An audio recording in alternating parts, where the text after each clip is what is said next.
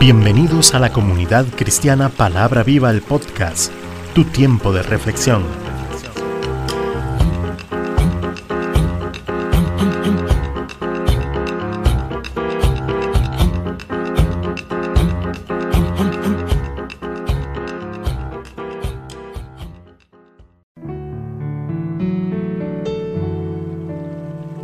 Hoy con Cecilia Alpizar.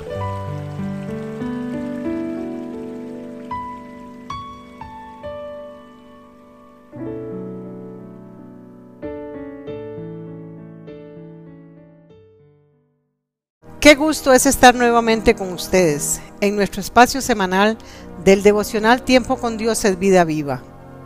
Hoy estaremos meditando Romanos capítulo 3 y 4.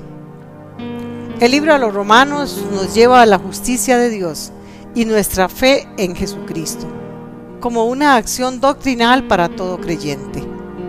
Encomendamos a Dios este espacio y que seamos todos grandemente bendecidos.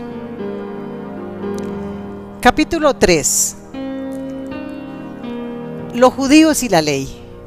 Pablo nos ha mostrado el fracaso de Israel en ser la nación misionera que Dios había elegido. Su hipocresía alejó a las personas de la verdad que ellos enseñaban. Habían desobedecido al pacto y ya no podrían ser considerados verdaderos judíos y herederos de la promesa de Dios. Ahora ellos se preguntaban, ¿había fallado la promesa de Dios? ¿Sus pactos ya no eran válidos? ¿Había fracasado el plan divino? Y la respuesta a estas interrogantes de parte de Pablo fue un rotundo no. La falta de fe en los hombres no afecta la fidelidad de Dios. Él siempre actúa conforme a la verdad aunque todo hombre sea mentiroso, Dios sigue siendo fiel. Dejemos de buscar excusas para justificar el pecado y confiemos en la fidelidad de Dios para que su justicia se manifieste en nosotros. En los versos 9 y 10 dice así, ¿qué pues? ¿Somos nosotros mejores que ellos? En ninguna manera, pues ya hemos acusado a judíos y a gentiles, que todos están bajo pecado. Y también dice el verso 10, como está escrito, no hay justo ni aun uno. Todos estamos incluidos como raza humana, llámese judío o gentil, unos guiados por la ley y otros por la conciencia. Todos tenemos conocimiento de pecado y este domina todas las áreas de la vida del hombre Ningún ser humano será justificado por las obras de la ley, ni por su conciencia, porque es por medio de la ley que se nos revela el conocimiento del pecado, según lo expresa el verso 10. La ley viene a ser para nosotros como un espejo donde se refleja la realidad del pecado. Y no es precisamente como un jabón, porque para la limpieza de nuestra conciencia, solo la sangre de Jesucristo nos limpia de todo pecado. Alabado sea Dios porque abrió un camino de salvación por medio de Jesucristo. Nos adoptó como hijos y hoy podemos disfrutar de una vida en victoria. Pero, dice el verso del 21 al 23, pero ahora, aparte de la ley, se ha manifestado la justicia de Dios, testificada por la ley y por los profetas. La justicia de Dios por medio de la fe en quién? En Jesucristo. Por todos los que creen en Él, porque no hay diferencia, por cuanto todos, todos, por cuanto todos pecaron y están destituidos de la gloria de Dios. La justicia perfecta dada por Dios en Jesucristo es para todos los que creen en Él. Es que este punto es muy importante. Dice, los que creen en Él, para eso son la justicia. Ya no solo para el judío, que había recibido la ley, sino también para aquel que cree en Cristo, sino también para aquel que le recibe como Señor de su vida. Ahora somos justificados de una manera gratuita por gracia, como lo dice el verso 24. Esto debe quitar toda jactancia, toda arrogancia del hombre hacia las obras de la ley, para dar paso a la ley de la fe, teniendo presente que la fe no invalida la ley, más bien la confirma. Y gracias a los méritos de Jesús, los que antes éramos esclavos del pecado y enemigos de Dios, fuimos rescatados de esa esclavitud a través del sacrificio de Cristo en la cruz y su resurrección de entre los muertos. Y todo aquel que cree en Jesús será considerado justo delante de Dios. Capítulo 4 de Romanos. Una fe contada por justicia. El pacto que Dios estableció con Abraham y su descendencia no es por el cumplimiento de la ley, sino por la justicia de la fe. Aún en la desesperación, Abraham creyó en una esperanza contra toda esperanza, con la convicción de que Dios cumpliría su promesa. Por algo es llamado el Padre de la Fe, y de la manera que Dios consideró justo a Abraham por su fe, así también nos considera justos cuando creemos. Ese es el requisito, creer. Cuando creemos que Jesucristo murió por nuestros pecados y resucitó para nuestra justificación.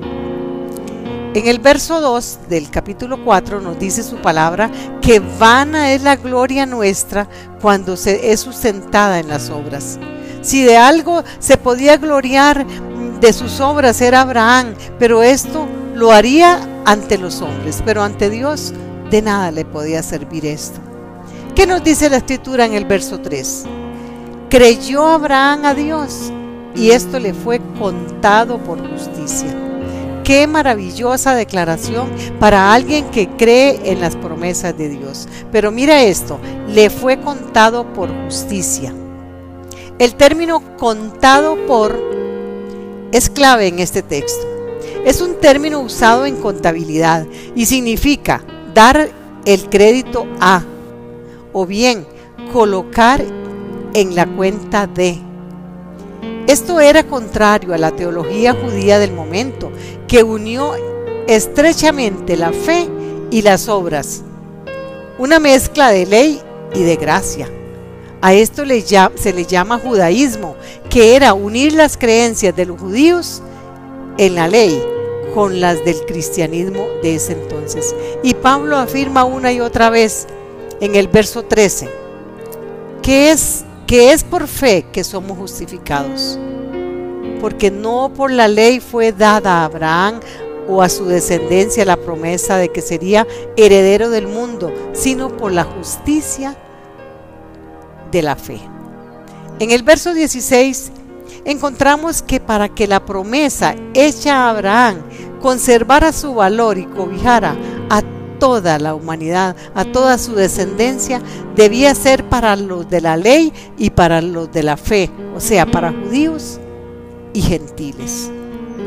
La fe va más allá de los pensamientos del hombre, las predicciones y la imaginación del hombre. Y Abraham a los 99 años oye de Dios nuevamente su promesa, de que sería padre de muchas naciones. Él creyó en Dios y su promesa, y el Altísimo fue fiel en cumplirla. Una promesa difícil de creer humanamente para un matrimonio de ancianos como lo eran Abraham y Sara, porque nada es imposible para el Dios omnipotente, a quien servimos, y Dios cumplió su promesa dándoles un hijo. Abraham no perdió la fe ni dudó de la promesa de Dios. Su fe lo llenó de poder y alabó a Dios porque tenía la certeza de que Dios podía hacer lo que había prometido. Aunque como hombre tuvo los momentos de duda, sin embargo, y cometió algunos grandes errores. Sin embargo, mayor fue su fe que, la, que le fue contada por justicia y por gracia. Esto es algo precioso porque sabemos que, que de una u otra manera nosotros humanamente se nos hace casi imposible creer el que el sacrificio de Cristo fue suficiente, ya no se hace más sacrificio, ya no se ofrece nada más por el pecado, Cristo lo dio todo. Lo que nos concierne a ti y a mí es aceptar ese sacrificio. Concluimos analizando los dos últimos versículos de este capítulo 4, donde nos muestra las tres cosas que nuestra fe en Dios debe, debe tener, debe incluir. Verso 24 y 25 sino también con respecto a nosotros, a quienes ha de ser contada, esto es, a los que creemos en el que levantó de los muertos a Jesús, o sea, Dios, Señor nuestro, el cual fue entregado por nuestras transgresiones y resucitado para nuestra justificación. Veamos en esos dos versículos, ahí encontramos el sustento de nuestra fe. Número uno, aceptamos a Jesús como nuestro Señor y Salvador. Segundo, creemos que fue Dios quien envió a Jesús para ser justificado de nuestros pecados. Y número tres, creemos también de que Dios levantó a Jesucristo de entre los muertos para darnos salvación y justificación. Bendito sea el Señor. Padre, confieso que el hombre no tiene la capacidad de cumplir con la ley a perfección, siendo incapaz de librarse de la esclavitud del pecado. Gracias una vez más por enviar a tu Hijo como propiciación de los pecados y librarnos de la ira de Dios. Ayúdanos para disfrutar de esta verdadera libertad que viene de la justicia de Dios y enseñar a otros la ley de la fe. Gracias hermano por ser parte de este proyecto de divulgación de la palabra de Dios. Y esta semana fue posible llegar a alcanzar mil audiencias. En este tiempo en estos últimos meses tan difíciles eh, hemos tenido el respaldo divino y ya se, ha llegado a las mil audiencias. Esto es algo precioso y de gran bendición, no solo para los oyentes, sino para nosotros, que sacamos el ratito de una manera muy especial y Dios nos da la sabiduría para dirigirnos a ustedes y llevarles estas meditaciones de acuerdo a su palabra. Hasta la próxima semana, querido amigo y su servidora Cecilia Alpizar desde Santa María de Dota, San José, Costa Rica. me despido de ustedes con un fuerte abrazo a la distancia. Muchas bendiciones.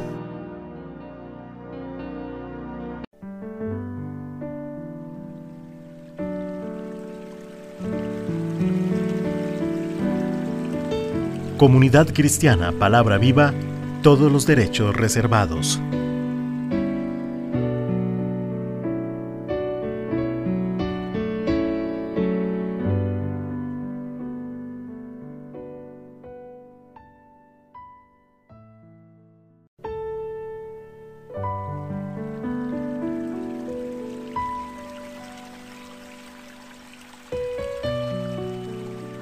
Gracias por escuchar este episodio si te ha gustado, no olvides compartirlo y valorarnos en nuestro correo electrónico adelgado ch54 gmail.com. Bendiciones.